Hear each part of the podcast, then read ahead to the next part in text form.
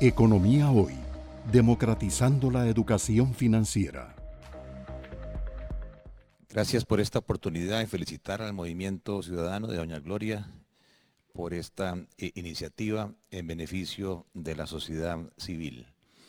Vean, yo he estado participando en la mesa de diálogo del gobierno y veo que todavía no hay mm, una ubicación de algunos sectores sobre la magnitud y el sentido de urgencia en el cual estamos. Se presenta un presupuesto para el 2021 totalmente desbalanceado, donde los gastos totales del gobierno son 33% del PIB, 20 mil millones de dólares y los impuestos, los ingresos apenas se presentan 15% del PIB. O sea, hay un faltante del 18% del Producto Interno Bruto. Estamos hablando de 11 mil millones de dólares. Y todavía siguen creyendo que de manera irresponsable podemos tomar las reservas monetarias internacionales del Banco Central y gastarlas para cubrir ese faltante. Me parece que hay que concientizar a la ciudadanía que las reservas no están para eso, sino que tienen un propósito precisamente de evitar de que el tipo de cambio como estos días se nos dispare y que tengamos aquí un problema serio que deteriore el poder de compra de todos los ciudadanos. En particular, las propuestas de las cuales yo voy a hablar más o menos nos darían siete puntos del PIB. Recuerden que el déficit que tenemos primario, ingresos menos gastos antes de intereses, este año va a ser de cuatro puntos del PIB. Y lo que queremos es llegar en el 2024 a un superávit de dos puntos. O sea, requerimos seis puntos en cuatro años del PIB para poder cerrar el problema del balance primario. Pero además la deuda se nos disparó del 58%, este año va a ser 70%. O sea, vamos a deber 43 mil millones de dólares. Entre 5 millones de habitantes, cada costarricense va a deber por deuda de gobierno 9 mil dólares. No podemos seguir en eso y hay que amortizar la deuda, por lo menos para bajarla del 70 al 55, 15 puntos. 15 más 6, requerimos 21 puntos. Aquí no hay mucha ciencia, es matemática simple. 21 puntos en cuatro años del PIB para poder salir de este enredo. Yo voy a hablar de tres medidas que nos podrían dar siete puntos del PIB. El Estado está lleno de terrenos improductivos. El mismo Poder Ejecutivo lo puso en la mesa y estiman que ahí vendiendo todos esos lotes podemos recibir punto dos del PIB. Aquí todo suma.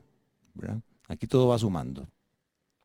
En segundo lugar, está un tema que yo sé que es polémico porque en el momento en que uno dice vender los activos del Estado, brinca más de uno eh, y dice, ah, es que este tiene intereses, un conflicto de intereses, seguro Gerardo se va a ganar comisiones en la venta de esos activos. Yo en eso tengo que ser totalmente transparente, no tengo ningún interés en esto, más que el interés ciudadano como el movimiento de hoy se está mencionando. No, no es disponer de los activos del Estado eh, de manera precipitada, sino que las operadoras de pensiones tienen ya administrado más de 12 mil millones de dólares y no hayan dónde invertir. Y eso hace que hoy nuestras pensiones futuras estén invertidas en bonos del gobierno de Costa Rica. O sea, ojalá que no sea así, pero si el gobierno entra en un default que se llama un incumplimiento de pago, no solamente se complican los pagos de salarios, ¿verdad? De los aguinaldos, los servidores públicos, sino que perdemos todas las pensiones. Y esta iniciativa entonces a lo que lleva es, vea, yo tengo títulos de gobierno en mi cartera, hagamos un canje, hágame dueño, señor presidente, hágame dueño del Banco de Costa Rica, hágame dueño del INS, hágame dueño de Colby, para que nosotros a través de las operadoras de pensiones podamos con una nueva ley crear sociedades de capital mixto, regidas, eso sí, por el derecho privado, donde las operadoras de pensiones, incluso el mismo solidarismo, que tiene fondos y que tiene títulos del Estado, tomen el control, 60%. ¿Por qué el 60%?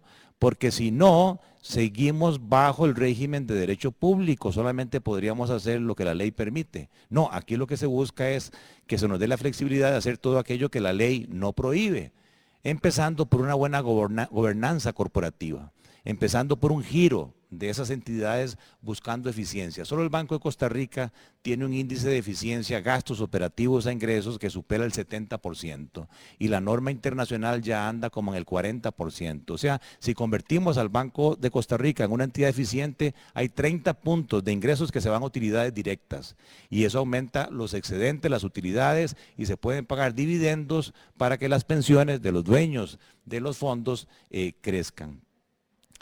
Lo mismo que en el caso de Colby, lo mismo que en el caso de el INS. Esas tres iniciativas juntas a un múltiplo relativamente razonable respecto al valor en libros nos daría prácticamente cuatro puntos del Producto Interno Bruto. Eso sí, no para echarle más agua al canasto, ojo con esto. Esos fondos tienen que venir a amortizar deuda. Hay un canje, usted me da acciones y yo le doy títulos, pero usted esos títulos me los quema, o sea, me amortiza, me los borra del balance, no para hacer más gastos. En el comunicado que se les dio también se incorpora CONAPE. No es que estemos pensando en venderle a terceros CONAPE. CONAPE es el Consejo Nacional para Préstamos de Educación, el que está hablando estudió con CONAPE y tiene una cartera ya de prácticamente 400 millones de dólares con tasas de interés que están por debajo del mercado. ¿Qué es lo que pasa? Los estudiantes de escasos recursos de zonas rurales tienen que venir a San José, a un edificio ahí en San Pedro, ¿verdad? A firmar los pagarés, desembolsos. Es muy engorroso. No, hagámosle la, vida fácil a esos estudiantes. Vendámosle la cartera al Banco Nacional que tiene cobertura de punta a punta para que el estudiante de Liberia, de Talamanca, de Paraíso pueda ir, Pérez Celedón, a la sucursal del Banco Nacional y obtener ahí el préstamo eh, de CONAPE. Se, seguiría igual el fideicomiso CONAPE, 5% de las utilidades brutas de los bancos a engrosar ese fondo pero cerramos con APE, ahí nos ahorramos gastos administrativos y a su vez se vende la cartera, yo estimo más o menos que se le puede sacar entre 300 y 350 millones de dólares y ahí sí, amortíceme deuda, señor gobierno. Vean que esto incluso saca más recursos que VIXA.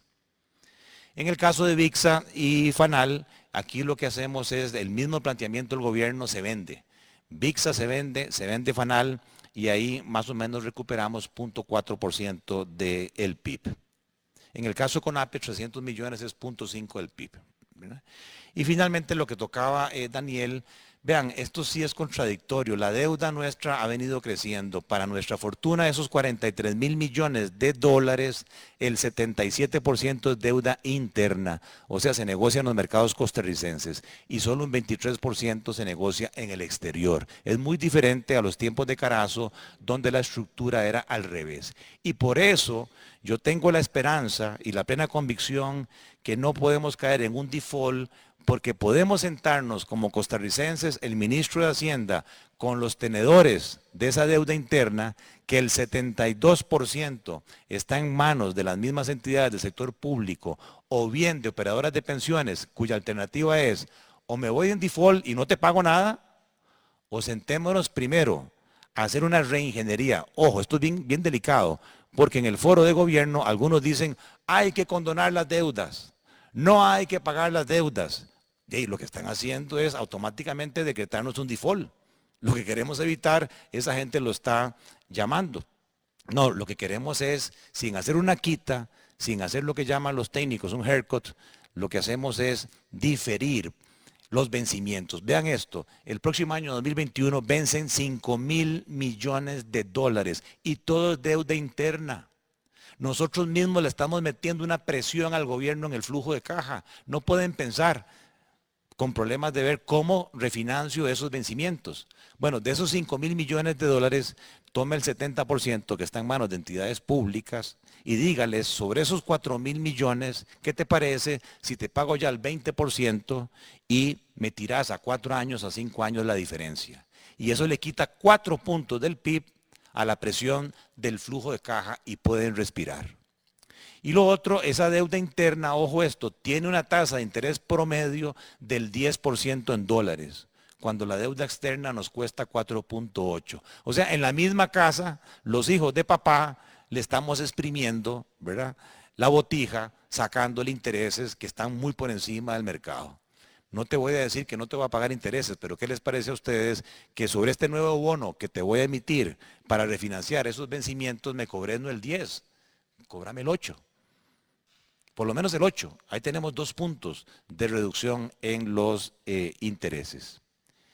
Y de eso se trata más que todo las propuestas de una buena gestión de la deuda pública y, como les digo, democratización de los activos del Estado que mencioné para que los costarricenses seamos dueños de, participaciones accionarias en el Banco de Costa Rica, en Colby y en el INS y con eso ayudamos al gobierno a que no tenga tanta presión de flujo de caja, pero además le damos recursos frescos para que pueda amortizar la deuda. Esto es un ganar-ganar. Yo no veo cómo alguien se oponga a esta propuesta. Muchas gracias por la oportunidad. Economía hoy, democratizando la educación financiera.